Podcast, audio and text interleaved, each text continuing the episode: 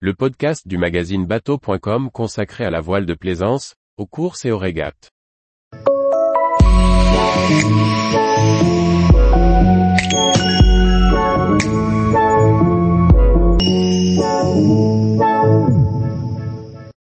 Whitbread 1977 à 78, escale mouvementée étendue à Rio. Par François-Xavier Ricardou.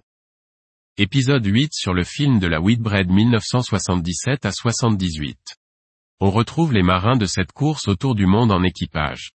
Filmé de main de maître par Yves Huisneau, ce reportage est proposé en 9 épisodes. Avec de belles images d'anthologie. On retrouve le monde de la course au large à Rio pour la remise des prix avant la dernière étape. Les équipages qui viennent de vivre, dans des conditions dantesques, les navigations dans les mers du Sud prennent du bon temps sous les tropiques.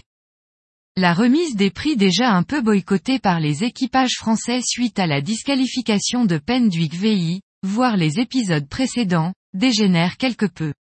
On sent bien que les équipiers ont besoin de décompresser. Mais la course continue et la dernière étape entre Rio et Portsmouth se prépare.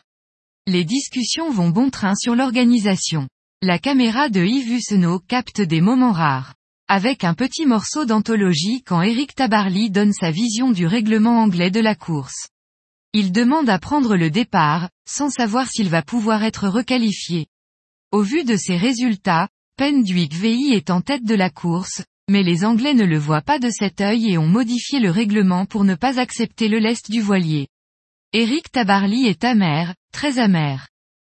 Finalement la course repart avec Tabarly. On suit alors Gauloise 2, Skip PE accent aigu par Éric Loiseau qui croise en mer une plateforme. Le capitaine embarque sur le voilier de course le temps d'un café amical. Une autre époque quand on voit les coureurs et leur façon de naviguer avec hamac et jeu d'échecs sur le pont. Tous les jours, retrouvez l'actualité nautique sur le site bateau.com. Et n'oubliez pas de laisser 5 étoiles sur votre logiciel de podcast.